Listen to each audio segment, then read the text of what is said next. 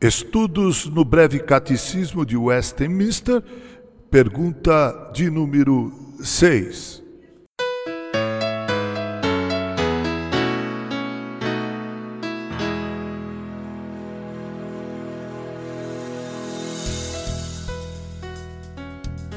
Quantas pessoas há na divindade? Resposta: há três pessoas na divindade: o Pai, o Filho e o Espírito Santo e estas três são um Deus, da mesma substância, iguais em poder e glória.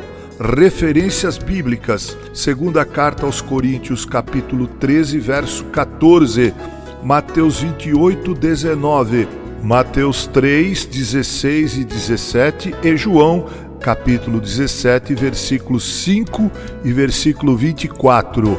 Perguntas. Primeira, por que esta doutrina tem feito surgir oposição durante a história da Igreja?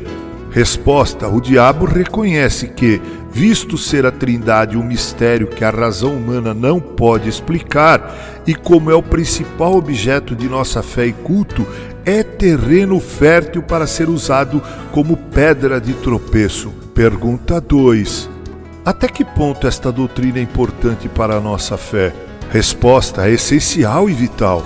Sem esta doutrina, nada saberíamos do amor do Pai, do mérito do Filho e da influência santificadora do Espírito Santo em adquirir e aplicar a redenção. Pergunta 3. O que significa a palavra divindade nesta pergunta? Resposta significa a natureza divina que é possuída por todas as três pessoas. Pergunta 4. Qual é a denominação que nega a doutrina da Trindade? A resposta é: os unitarianos negam esta doutrina. Eles ensinam que só há uma pessoa na divindade, o Pai, e negam a verdadeira deidade de Cristo e do Espírito Santo. Pergunta 5. Como se pode provar que há três pessoas na Trindade? Resposta: Isso pode ser provado por muitos ensinos na Bíblia.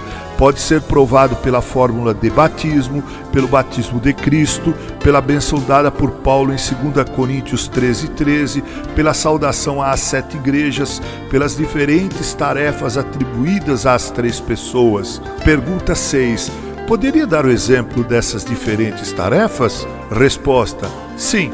1 Pedro 1,2 dá um exemplo de suas diferentes tarefas na obra de redenção.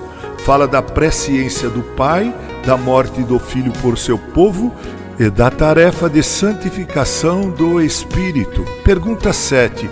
Como todos os três podem ser um Deus? A doutrina ensina que, em um sentido, Deus é um e, em outro sentido, é três. Ele é um em substância e três em pessoas. A Bíblia afirma que o Filho e o Espírito Santo são Deus e são iguais ao Pai. É verdade que esse mistério é difícil de entender, mas agora o cremos mediante a palavra de Deus e podemos aguardar ter no céu o gozo do perfeito conhecimento a esse respeito. Pergunta de número 8. Como poderemos melhor afirmar a doutrina em termos simples? Resposta: uma das declarações melhores é esta: abre aspas. Há um só Deus, o Pai e o Filho e o Espírito é cada um Deus. E o Pai, o Filho e o Espírito é cada um uma pessoa distinta. Dr. L. Boitner. A necessidade da doutrina da Trindade. A doutrina da Trindade é ensinada sem questionamento em nossos padrões e nossa recepção e adoção da doutrina é parte importante da nossa fé cristã. Além disso, a doutrina da Trindade desempenha papel importante em nossa vida cristã. A confissão dessa doutrina específica da Igreja é prioritário para a vida espiritual. O Dr. B.B. Warfield chamou atenção para isso quando disse, abre aspas, sem a doutrina da Trindade, a vida cristã consciente do crente seria lançada em confusão e deixada em desorganização, senão com aspecto de irrealidade. Com a doutrina da Trindade, uma ordem, significância e realidade vem permear cada elemento. Assim, a doutrina da Trindade, a doutrina da redenção, historicamente ou se mantêm ou caem juntas, fecha aspas. É interessante notar que o artigo 9 da Confissão Belga, com respeito à evidência da Trindade, declara, abre aspas, tudo isso conhecemos, tanto pelos testemunhos da Bíblia Sagrada, como por suas operações e principalmente por aquelas que sentimos em nós mesmos. Isso não quer dizer que a experiência cristã seja uma segunda fonte de revelação. Só há uma fonte de revelação e essa é a Escritura. Mas a experiência do crente baseada na Bíblia lhe ensina que ele precisa do Deus triuno para a sua vida cristã.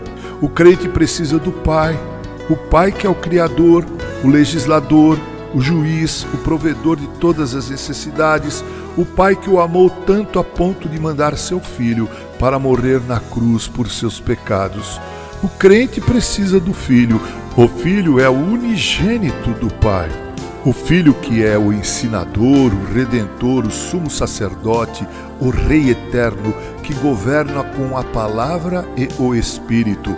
O crente também precisa do Espírito Santo, o Espírito que regenera e conduz toda a verdade o Espírito que é seu consolador, seu preservador, quem faz com que o crente compartilhe de Cristo e todos os benefícios dele.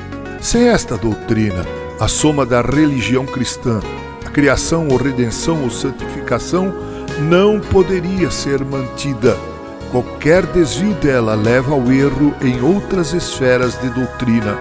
Cremos na doutrina da Trindade e somos gratos por ela. Comentários de Leonardo T. Van Horn, editora Puritanos. Locução Reverendo Mauro Sérgio Aiello.